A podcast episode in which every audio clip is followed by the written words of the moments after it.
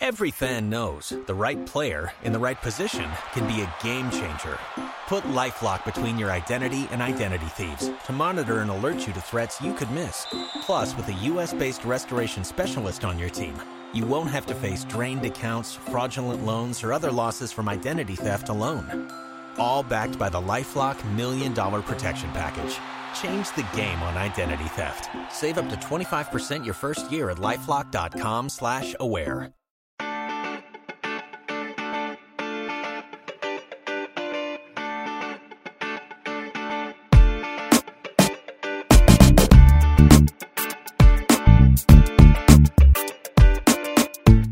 Desde el bar, edición larga distancia, estamos otra vez separados y bueno, vamos a hablar de, eh, de la selección mexicana, de la Champions, de, de distintos lugares. Eh, va, a estar, va a estar divertido, eh, algo de mexicanos en Europa que siguen rompiéndola en Holanda. Y pues yo soy Martín del Palacio y está, está conmigo, como siempre, Luis Herrera. ¿Qué tal Martín? ¿Qué tal Barra del Bar? Que sí, sabemos que estamos dejándolos muy abandonados, pero bueno, es, es lo que tiene este periodo de negociaciones con las agencias eh, mundiales que están persiguiéndonos. No logramos todavía, bueno, más bien no logran ellos convencernos así de con cuál irnos. Y eh, esto es como cuando Haaland estaba peleándose con Puma, con Nike, con Adidas, ¿con cuál me quedo? Estamos igual. Pero bueno, para que tengamos eh, más sencillo decidirnos, síguenos en Apple Podcasts, Spotify, Google Podcasts, Amazon Music y muchas plataformas más. También en Telegram como desde el Bar Podcast, donde ya este fin de bueno, esta semana, de hecho, tenemos Champions League, el fin, tenemos el fin de semana algunos partidos interesantes, así que probablemente ahí en el canal de Telegram desde el Bar Podcast les podamos transmitir nuestras emociones sobre esos juegos, aunque los horarios a veces no sean tan fáciles porque ya con eso de que son ocho entre México y Europa se vuelve cada vez más complicado. Pero bueno, Temas que decía Martín, selección mexicana, arranquemos por ahí, ¿no? Ya no alcanzamos a hacer episodio del, de la lista la semana pasada, lo iba a hacer yo el viernes, pero descubrí con horror que una compu que compré no funciona, así que me estoy peleando con HP. Y bueno, pues hablemos de eso. ¿Cómo ves esta lista de entrada? Los, los mexicanos, bueno, el, equipo que lleva a México a este molero fuera de fecha FIFA. Pues es que no hay de otra, ¿no? O sea, otra vez está...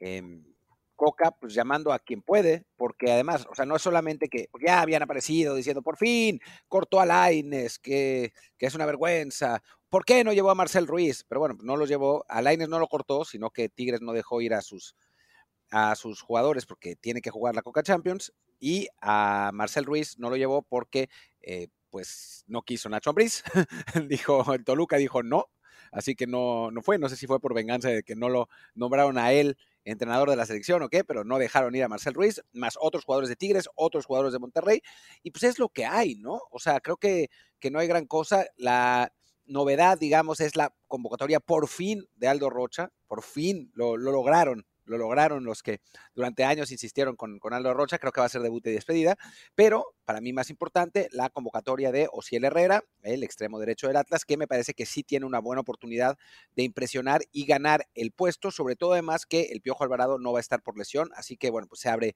se abre ahí una, una ventana importante. Comentabas lo de Aldo Rocha, que además celebró eh, con gran enjundia eh, esa, ese llamado que por fin le llegó a la selección, haciéndose expulsar horas después en la derrota del Atlas ante el Philadelphia Union en la, en la Conca Champions. Y bueno, pues sí, creo que yo, yo, también como tú creo que, creo que será eso, ¿no? A lo mejor no despedida, pero sí hay que reconocer que lo de Aldo Rocha, su mayor momento futbolístico fue durante el bicampeonato con el Atlas, que no lo llamara para la primera convocatoria, ya que fueron 34 jugadores, ya te decía más o menos dónde lo ve eh, Coca en este momento. Y pues ahora sí, lo, llama por circunstancias porque es una fecha FIFA en la cual no están los europeos, no están tampoco los, los regios o los de Otoluca y alguno más. Entonces ahí lo alcanza a colar, pero sí creo que lo de Aldo pues no, no será algo de larga duración. El, el tema de Ociel creo que además es interesante su llamado porque pues en la, zona donde él juega, pues ahora es el, en la semana, el fin de semana con el América Puro Azul, pues crecieron los, los tambores de quienes creen que haber perdido a Cendejas es haber perdido al siguiente crack mundial. Hay que reconocer que Cendejas anda en muy buen momento y sí, en el momento que está, eh, definitivamente le vendría bien a una selección mexicana para un partido como este, pero pues creo que también es un poquito exageración el, cómo ha jugado y cómo se le han presentado las circunstancias, o si el que tiene menos reflectores, pero que está despuntando, eh, puede aprovechar ahí también esas ausencias para decir, hey, aquí estoy yo y, pues no soy Alex Endejas, pero en un par de años a lo mejor soy mejor que él. Bueno, a ver, eh, él tiene 21 años, es más joven, tiene mucho mejor físico, eh, mide un 80. Em, en los últimos, creo que ha metido dos goles en, los últimos tres, en sus últimos tres partidos. O sea, es un jugador que va en aumento, que va en ascenso. Eh, recordemos que fue de lo mejor de la selección mexicana en Tulón, eh, lo, vimos en, vivo y en directo cuando, cuando fuimos para allá. Es, es, un jugador con, con pues, muy buena progresión. Me dicen que mentalmente a veces se, se le va la onda, pero, futbolísticamente tiene pues muchas... Pues muchas, muchas condiciones, ¿no? Eh, lo, criticaban los aficionados del Atlas porque decían, como decían con Henry Martin en América, que tenía patas de raqueta y que le rebotaban los balones. Pero bueno, también tenía que ver con su adaptación al fútbol de primera división. Ya ahora no lo critica nadie y, creo que es una buena convocatoria, ¿no? O sea, creo que también es, interesante que haya llamado a, a Efraín Álvarez en, en lugar de, Roberto Alvarado, que, se va por lesión, porque es un jugador con un talento brutal, con un físico que no lo acompaña, ¿no? Es un jugador que si tuviera, que si trabajara el físico como debería, estaría en Europa, porque eh, a nivel talento es, realmente un jugador muy interesante, pero, pero bueno, por lo menos pues va, a tener la oportunidad otra vez de, jugar en, de estar en selección. El regreso de Alexis Vega, que quizás termine jugando como nueve, porque no hay nueves en, esta selección, Roberto de la Rosa y el Gacelo López, pues realmente no, no están para jugar en una selección, simplemente por la carencia brutal que tenemos de jugadores en la posición. Y después la convocatoria tardía, finalmente, de Omar Campos, que va eh, con la selección mexicana, aunque justamente no pasa por su mejor momento como sí lo hacía el, año pasado, aunque pues por edad no, no hay que preocuparse muchísimo tampoco, ¿no? Sí, creo que lo de Campos además es una muestra de que eh, esta gente que de repente se casa con que es que hay que ir siempre con su mejor momento, pues, ¿qué crees? Si así fuera, a Campos se le habría pasado la oportunidad en este punto y por la proyección que tiene, por lo que ya ha mostrado en temporadas previas, pues nadie discute en, en su caso el, el, llamado, ¿no? Se discute, claro, cuando es un jugador mucho más conocido, mucho más polémico, mucho más odiado, bla, bla, bla, pero bueno, en este caso, para un joven que, que había sido pedido por muchos para la selección, ahora sí todo mundo eh, se queda calladito con el tema de que no anda bien ni él ni su equipo, ¿no? Pero claro, es que sí, las oportunidades eh, para los técnicos de selección mexicana, bueno, cualquier selección de llamar jugadores, pues no siempre coinciden eh, oportunidad con, con calidad o con momento futbolístico, ¿no? Es si en este punto es cuando se da esta fecha, bueno, esta fecha no FIFA en la cual pues hay que cumplir el compromiso, hay que mandar un equipo con puros de Liga MX, que tienes que además contar con que no todos te van a prestar jugadores, algunos te van a prestar nada más a dos y, así, pues bueno, armas esta convocatoria un poco con lo que se puede. Si quieres, repasemos muy, muy rápido por zonas para ir también pensando en quién va a ser eh, el once inicial. Creo que en la portería, pues no hay mucha eh, polémica. Son, repiten los del llamado anterior, que son Acevedo y Toño Rodríguez, y Malagón, que pues ya empezaron las polémicas porque es americanista y de que, ay, sí, lo llaman porque jugó con el América tres partidos. Es de, no, no, lo llaman porque llevaba ya tres años siendo titular en primera división, siendo parte de un proceso de selecciones menores, y era uno de los obvios para, para las convocatorias que siguen. Simplemente, bueno, eh, se retrasó su, su llamado con, bueno, su, juego con el América porque el técnico estaba casado con Oscar Jiménez, pero creo que eh, esa polémica no debería durar mucho más allá de que evidentemente en este momento el titular, con todo y que ayer se quedó enganchado, no salió, se comió el gol de Funes Mori, es Acevedo. Eh, sí, bueno, lo de las la falta de salidas de Acevedo es terrible, es terrible. Em, es una cosa que no hace ningún otro portero en el mundo, ¿no? O sea, el único portero que no sabe salir es Acevedo. Eh, así que, bueno, pues ese es, un horror. Eh, por cierto, otra vez Martinoli me tiró en una transmisión, ya es la segunda. Estamos teniendo una suerte de diálogo burlesco. Eh, yo en Twitter y él en sus transmisiones, él tiene una tribuna más grande, pero por lo menos no me menciona por el nombre, porque si no ya me vendrían a caer sus zombies. digamos que por otro lado nos vendría bien para que también se haga más este, conciencia sobre el bar. Eso no estaría mal, no estaría mal. Así que si, si Martinoli estás escuchando este, eh, este podcast, pues la próxima vez mencióname por el nombre, aunque tenga que aguantar tres días de, de Martinoli Bots en Twitter. Pero bueno, en fin. El caso es que sí, pues ahí están los, tres porteros. Después en, defensa está Néstor Araujo, que lo sigue manteniendo por alguna razón, pero bueno, pues ahí está. Supongo que va a tener algo de veteranos. Eh, Israel Reyes, Julián Araujo, que va porque pues, no, está jugando en Barcelona y la verdad es que se ha visto muy bien en los partidos que ha jugado con, con Coca. El Tiba Sepúlveda, que ha eh, mejorado. Eh, Kevin Álvarez, Jesús Gallardo y Víctor Guzmán los dos de, Monterrey, que yo no sé por qué había dicho que los de Monterrey no habían. No, no, no dije, ¿no? Que los de Monterrey. Lo que pasa es que de Monterrey solo prestaron a dos. O sea, dijeron que, ok, te puedes llevar únicamente a dos porque ellos juegan el viernes. Ah, ahí va, ok. Em, entonces, bueno, para que vean, Gallardios hasta cuando prestan a pocos lo llevan, ¿no? Sí. Y que ahí Campos no debe estar muy contento. No, no, no, no. Supongo que también el, deal con, con Bucetich es que juegue 45 minutos o algo así, ¿eh? O sea, me imagino a Omar Campos entrando en, el segundo tiempo. Después en medio, eh, Herrera, Aldo Rocha, Uriel Antuna, el infaltable, Charlie Rodríguez, otro infaltable, Fernando Beltrán, es decir, Charlie Rodríguez Jr., Alexis Vega que regresa, Luis Chávez, Eric Sánchez y Omar Campos, y delanteros, Efraín Álvarez, Roberto de la Rosa y el Gacelo López. Entonces, bueno, a ver, armemos el 11. ya dijimos Acevedo en la portería, creo que eso no habrá ahí mucha polémica.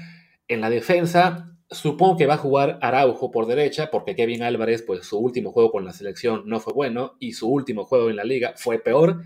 Así que Julián tendría la oportunidad. Por izquierda, imagino que arranca Gallardo. Sí, y además no van a, perdón, no van a hacer viajar a, Julián para no jugar, ¿no? Claro. Bueno, eso lo han hecho en una ocasión, pero creo que en este caso sí tiene lógica que juegue Julián. Y en la defensa es donde veo un poquito más complicado elegir. Digo, Israel anda bien, el problema es quién, quién es el otro. Víctor Guzmán anda bien en Monterrey. Digo, el partido, el, último partido no tanto, pero en general ha sido titular todo, todo el torneo. Sí, pero te la juegas con Israel y Víctor Guzmán para jugar contra Estados Unidos, aunque sea Estados Unidos MLS. Sí, quizás termina poniendo a Araujo y además sea el capitán del equipo. Y sí, Mira, con, ya con que no sean el tío a Sepúlveda y, los, y bueno, y me, da, y me da igual que sea el otro, pero creo que Araujo y Reyes tendría sentido, aunque ahí quién juega por izquierda. Eh, no llevo ninguno, ¿no? Ninguno de los dos. Todos son derechos, según yo. Pero bueno. ¿Israel Reyes no juega por izquierda? Según yo, no. De hecho, también es así que en, la, en, América al que sentó fue Araujo. Pero bueno, tiene lógica que sean eh, Israel y Araujo. Además, Araujo muchas veces en la selección. Sí, sí, Israel juega por, derecha. Pero bueno, en fin. Así que bueno, no debe ser tampoco eh, ahí muy complicado, no debe ser muy complicado elegir, ¿no? Es, es, lo que hay, no, no va a jugar el Tiva definitivamente y creo que yo que a Víctor Guzmán no lo echas de cabeza eh, como titular con selección por primera vez en un juego así, aunque sea Estados Unidos y sea un molero, creo que no es el partido ideal. Vámonos a la media. Luis Chávez obviamente va a jugar, ese es el que está fijo, y pues supondría yo, por la forma en que juega Coca, ¿A quién ves como compañeros? ¿Charlie y Beltrán, quizá? Eh, yo creo que Eric Sánchez, güey. O sea, me suena. A ver, va a jugar. Yo creo que va a jugar Luis Chávez, Eric Sánchez en el centro. Quizá Charlie por. por. Eh, por experiencia, pues, por. Pero sí. Eh, quizás ellos tres, porque el nene Beltrán me parece que está un paso atrás de ellos. Y Aldo Rocha, pues lo, tendrá, lo pondrá de titular en su primer partido con selección. Sí, no, creo que sería quemarlo, ¿no? Y fuera de ellos está la opción de Alan Cervantes, que tampoco, está... ¿Quién más ahí? Sí, creo que son esos. los, de Pachuca y Charlie adelante, de ellos un poquito. por lógica, igual por, por experiencia, porque son ahí dos mundialistas y uno que estuvo a punto de hacerlo, también tiene lógica.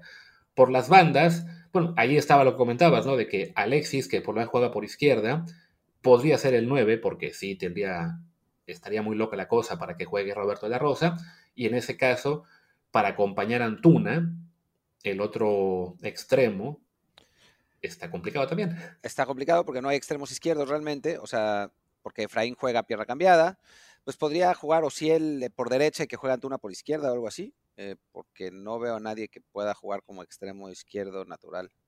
Salvo jugar a Alexis ahí y entonces pusiera a Roberto de la Rosa de 9 y que pues, Dios nos coja confesados. Sí, o sea, pase lo que pase, digamos que la, baja de Henry Martín dejó un hueco que ya sea que se cubre con Alexis y entonces te deja más desprotegida la banda izquierda, o te vas con Roberto y ni modo, ¿no?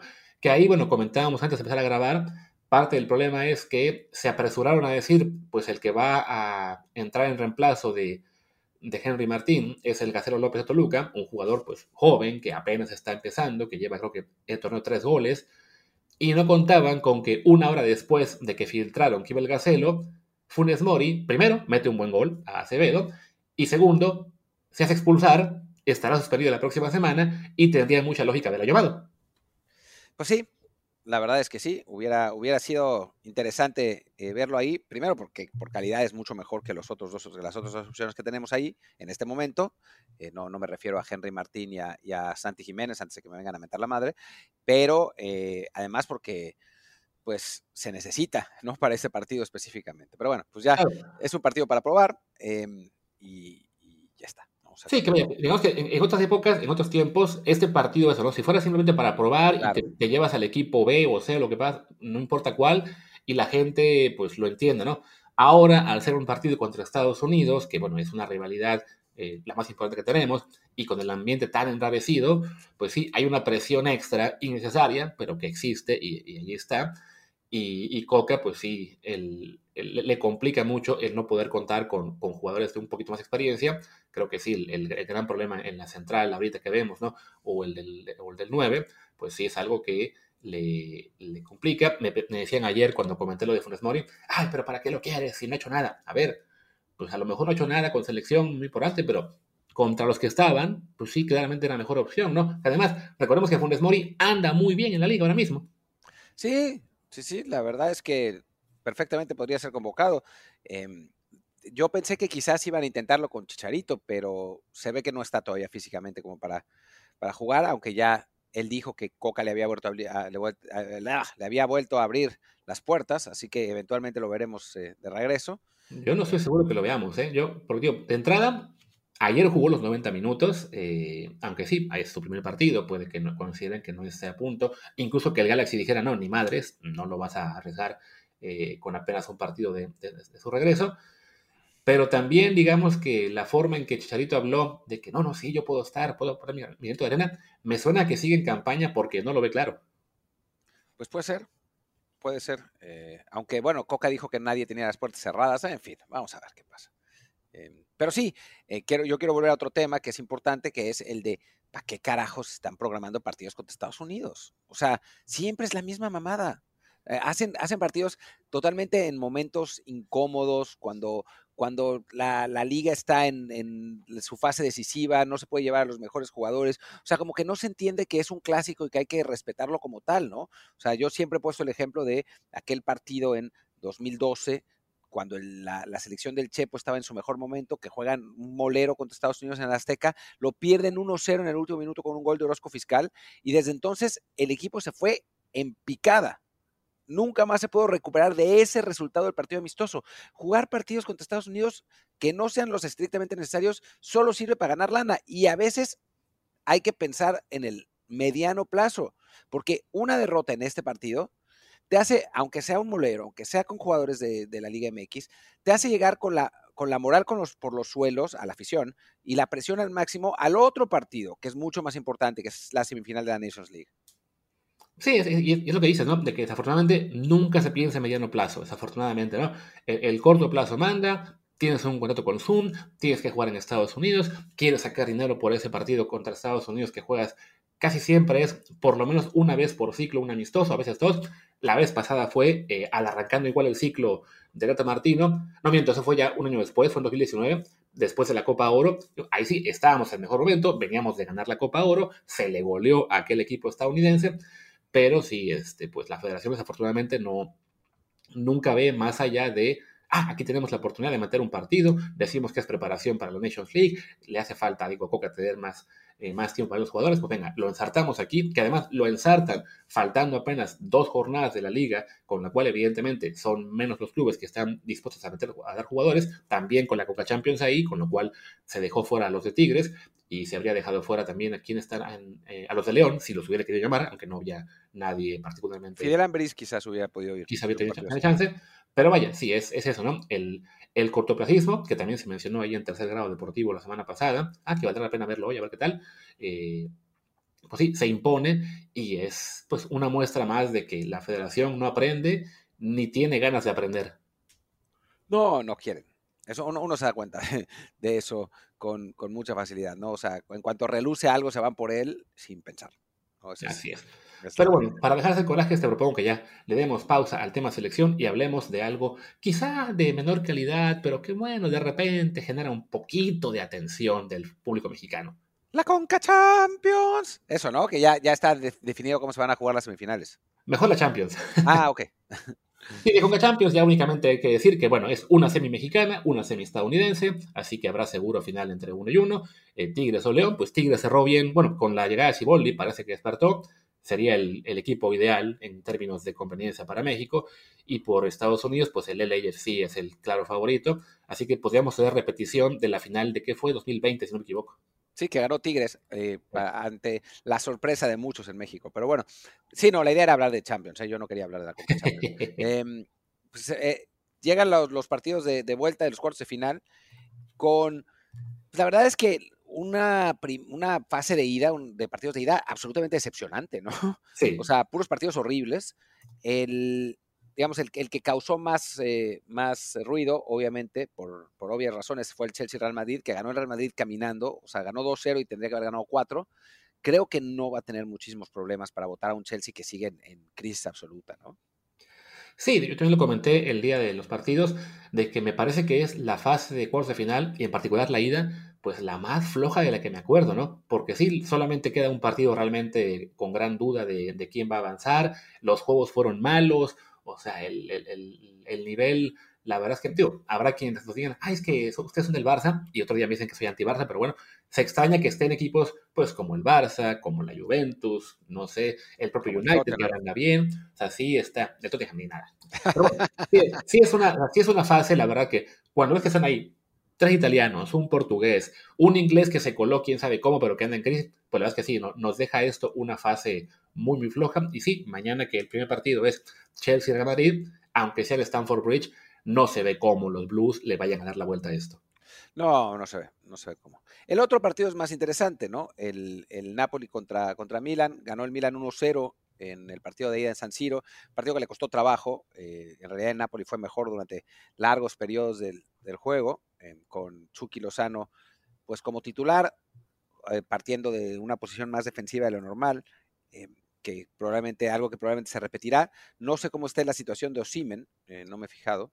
ya en, el juego del sábado, contra qué fue que el Leche o alguno de esos, jugó un ratito, entró de cambio, ah. este, entonces ya eso es, es, algo, digamos, que te da más esperanza, ¿no? O sea, a lo mejor no estará en gran ritmo, que además entró de cambio, igual empataron a cero, pero sí ya poder contar con él para este encuentro, sí te deja mejores perspectivas de lo que fue el juego de ida en el cual el Napoli de plano no tenía nada de punch. Pues es que era obvio, ¿no? O sea, habíamos hablado de cómo Spalletti le gusta jugar con, con delanteros grandes, puso a Raspadori finalmente, que no es eso, y le costó un, montón de trabajo. Eh, también contra un Milan intenso, un partido típico de entre dos rivales italianos, ¿no? Eh, sí que, bueno, que no es lo que pasa normalmente en la Serie A, que es más abierta, pero a la hora de la Champions, eh, pues la precaución vuelve a imperar.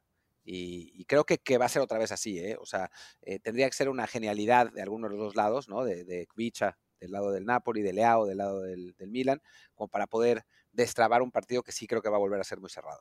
Sí, que además viene con antecedente de que ya son dos partidos seguidos que le ganan el Milan al Napoli, el 1-0 de este miércoles, además antes en Liga el 3-0 en Napoli, así eso te genera ya cierta presión extra sobre el equipo de Chucky Lozano que venía en gran momento y ahora mismo pues sí, no luce tan favorito como pensábamos al, al ver el sorteo, ¿no?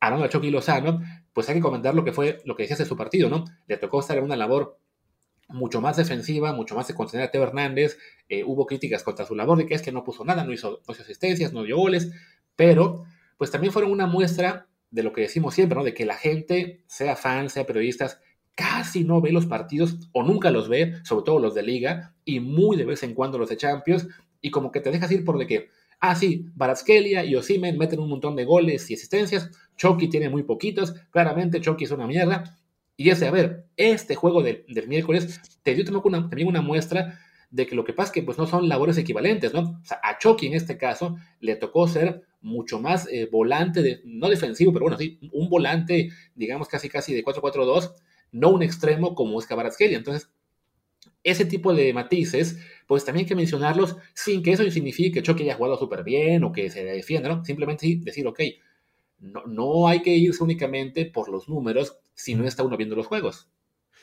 Sí, dicho esto, para que no nos vayan a decir, Kvaratskhelia es mejor jugador que Chucky. Claro, definitivamente. No, no, no, no, es que no, no, no estamos diciendo, no estamos argumentando que Spalletti, maldito, que pone a Chucky en, una labor de sacrificio y deja brillar al otro. No, no, obviamente el sistema del Napoli está hecho para que brille el talentoso y para que el que es menos talentoso se tenga que sacrificar eh, más por el equipo, pero no por el hecho de que Chucky lleve tres goles y cuatro asistencias, quiere decir que haya tenido una mala temporada, no, por algo sigue jugando, ¿no? O sea, sigue siendo titular, fue titular en la Champions, fue titular otra vez en la Liga, eh, entonces, eh, digamos que está, es, parte de los planes de, de, Spalletti. A mí me preocupa más que eso, el hecho de que el Napoli parece venir en una especie, en una especie de bajoncito, o sea, no gigante, pero un bajón un poco más pronunciado y llega en el peor momento de, que, podría ser, ¿no? O sea, en la liga, la liga la parecen tener encarrilada con esos 14 puntos de ventaja que tiene sobre el Lazio, con 24 por jugarse, pero eh, del lado de la Champions sí hay eh, pues una preocupación real de que no puedan ganar al Milan. Sí, no, definitivamente, yo me lo comentaba en el primer tiempo cuando metió el gol el, Milan, de que el Napoli se le notaba pues, demasiado intenso en cuanto a reclamaciones, en cuanto a las peleas, cuando aún quedaban, pues que hablamos de que son tres tiempos, sí o cinco minutos, más la posibilidad de prórroga, porque a fin de cuentas, al no haber gol de visitante, pues es mucho más factible que le consigues ganar 1-0, 2-1, 3-2, da lo mismo, te vas a, a, 60, a 30 minutos más, y sí se les veía, eh, pues eso, demasiado presionados para hacer tan temprano en la serie, ¿no?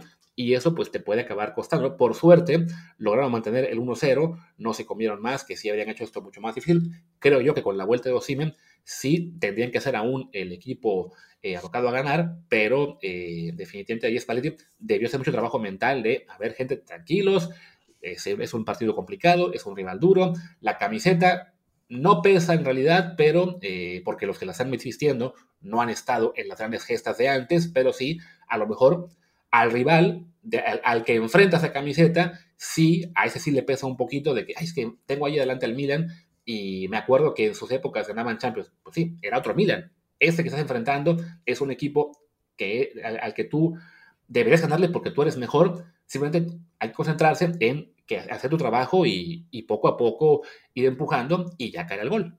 Francamente es una enorme sorpresa que este Milan esté donde está, ¿no? Es una, una Champions baja, le ganaron al Tottenham en una serie de partidos horribles, los dos. Eh, está un poco de rebote, pero puede seguir llegando a las semifinales de rebote e incluso a la final de rebote, porque la, otra semifinal sería contra el Inter, en, que el Inter ya eliminó esencialmente el Benfica, eh, eh, y sería otro partido entre italianos, ¿no? Que puede terminar 0-0-0-0 y que termine en penales, ¿no? Así que, que bueno, pues eso, es una, una Champions que ha, perdido un poco de lustre por, un, por ese lado, eh, pero bueno, creo que del, del Inter Benfica no vamos a hablar mucho. Hablemos del otro partido que, eh, si bien ya está resuelto con el triunfo del Manchester City 3-0 sobre el Bayern Múnich en el, partido de ida, sí vale la pena pues ver, o sea, comentar por lo menos si esta vez el equipo de Guardiola sí está como para ganar finalmente la orejona, ¿no? Y creo que ya esto lo hemos hecho antes y, y es el que sí, parece que ya es por fin el año y que todo depende de que Guardiola no se vuelva loco. Sobre todo con el tema este de que es que se juega mejor eh, en el conjunto cuando está Julián. Sí, pero Haaland es un androide, es un maldito Terminator que con que le caiga un balón la va a meter. Así que si Pep, digamos que se, logra contener a sus mayores impulsos de experimentar, de, de querer eh, eh, jugar en función del rival y simplemente pone a su mejor once que incluya a Haaland, contra el Bayern, definitivamente ya eso está resuelto. Y contra el Madrid, que es el rival más eh, obvio, para la semifinal, pues también eh, la superioridad es, manifiesta. Em, a ver, yo creo, por lo que he visto en, este, e, en esta temporada, que Pepa aprendió. o sea, ha puesto a Haaland cada vez que puede. Lo, lo ha dejado descansar poquísimo esa temporada realmente, solo cuando es estrictamente necesario. Creo que en el último partido de la ronda de grupos, en Champions, en algún partido de Premier, pero Haaland juega todo, todo lo que se pueda. Solo lo saca cuando ya van ganando 5-0 y aún así se quejan de que lo saca, ¿no? como tu, hermano gemelo Mr. Chip. Em, Ándale. Eh, creo que ahora sí ya lo aprendió. Y casi siempre los experimentos de Guardiola han sido con el 9, ¿no? Haciendo cosas bizarras como poner a Bernardo ahí o ya, no me acuerdo qué otros, qué otros ajustes extraños hizo en, esa posición. Eh, creo que esta vez lo tiene resuelto. Sí, ha cambiado el estilo del City, obviamente, ha, dejado el, juego de posición eh, puro y duro eh, que, solía abrazar Guardiola en otros momentos, pero ha sido muy efectivo, ¿no? Y tiene a un tipo que o sea, sentarlo sería un pecado capital, ¿no? O sea, no, así como nunca sentó a Messi en el Barcelona, y no, no decir que Haaland es lo mismo que Messi, aunque a nivel de producción goleadora, a la edad de ambos, está por encima, Haaland de Messi, pero sin decir eso, eh, creo que es tan importante Haaland hoy para el City como Messi lo era para el Barcelona. Sí, digamos que Haaland es hoy lo que parecía que iba a ser, bueno, o más bien, es hoy lo que era Ronaldo el gordo, y mientras no se rompa, puede llegar a ser mucho más que Ronaldo el gordo, y siendo un jugador diferente a Messi y Cristiano, pues sí, también acabar metiéndose a esa élite de jugadores, junto con Mbappé, también un, un tipo diferente, entonces sí, es un tipo de jugador que por la calidad que tiene, por la efectividad que tiene, no lo sacas de la cancha, salvo que ya esté todo resuelto. Por ejemplo, en este partido contra el Bayern, pues sí, va a jugar, tendría que, y ya en el segundo tiempo, si ves que esto va eh, 2 a 1 o a favor tuyo otra vez, que no hay manera lógica de que te saque el partido el Bayern, pues sí, lo dejas fuera, pero solo así. Sí, no creo, no creo que se vaya a arriesgar a, no, a no meterlo de inicio. Eh, no creo. Ah, En este partido no estoy seguro. Capaz si juega con Julián. En el partido contra la serie contra el Real Madrid, seguro que no. Porque además, digo, está muy fresco en la memoria de todos cómo votó el Madrid al City la, la temporada pasada, ¿no? En una serie que tenía resuelta absolutamente el City. O sea que si, si alguien hay que ponerle un, un, ejemplo de cómo es que un equipo se caga en un campo de fútbol, es el del City. ¿No? Ni siquiera el del Paris Saint Germain, que bueno, tienes el error de, de Donnarumma y eso, pero bueno, fue el, el, error de Donnarumma para el gol del Madrid fue en el 60. El, lo del City fue en los últimos minutos. Todavía Grealish estuvo para mega definir el partido y la falló y, ahí de ahí vino el, el, gol del Madrid. Así que, que bueno, creo que, que, Pep no se va a arriesgar a volverlo a. O sea, va a poner al que tenga que poner. Eh, y va, va, a ganar, aunque sea eh, tirándose al suelo los últimos 20 minutos y ensuciándolo todo. De acuerdo. Y pues diría que ya para cerrar el episodio, simplemente hagamos nuestro pronóstico de los cinco partidos de los que hablamos, ¿no? Selección y los de Champions. Si quieres, yo empiezo yo con la selección y creo que vamos a perder 2 a 0. Yo creo que vamos a empatar a 1. Si hubiera estado Sendejas con Estados Unidos, perderíamos 6-1. Puede ser. O, pero bueno, si hubiera estado Henry Martín con México, hubiéramos empatado a 6. Como no está ninguno de los dos, 1-1 es mi pronóstico. El América le quitó al, al, al, al, al partido su, su gran emoción. Sí, sí sus cracks mundiales. Luego, de los juegos de mañana, yo voy a decir que gana el Napoli, voy a ponerlo 3 a 1 en tiempo regular, wow. y que el Madrid le mete otro 2-0 al Chelsea. Yo creo que pasa el Milan, empatan en Napoli, eh, y creo que el Madrid ah, se la lleva, o sea, 1-1 con el Chelsea, una cosa así. O sea, no, no, puede que gane también, o sea, creo que no va a sufrir. Ok. En el Inter Benfica, del que no hablamos, yo creo que, porque además recuerdo lo que pasó en las series de estos equipos el año pasado, creo que gana el Benfica 1-0 el juego de vuelta. O sea, avanza el Inter, pero lo gana el Benfica en Milán. Y el Bayern contra City, voy a decir que queda 1-1. Yo creo que Bayern gana 2-1 al City, pero no 2-0 y el City recortando, sino el 2-1 cae al final y el City lo tiene controlado y creo que el Inter vuelve a ganar 1-0 al, al, Benfica. Pues ya está. Esperemos que esto lo escuchen tus amigos, que son Bet Regal, los que te los en Twitter, para que cuando descubran que de los 5 picks yo di 4 y tú 1, pues también me llamen a mí. no sé, yo acerté el de Pumas de ayer, que era durísimo, ¿eh? Acerté el de Pumas. De, así que, que... El CDU contra el Toluca tampoco era tan duro. A ver, Pumas, digo, ¿cuándo le había ganado Pumas esta temporada a un rival que estuviera, que no fuera el Mazatlán o el Querétaro? Bueno, sí, pero no, no había técnico, ya lo hay. Bueno, en fin, el, el Tour Corvette, el Tour Corvette, Así es. ahí está.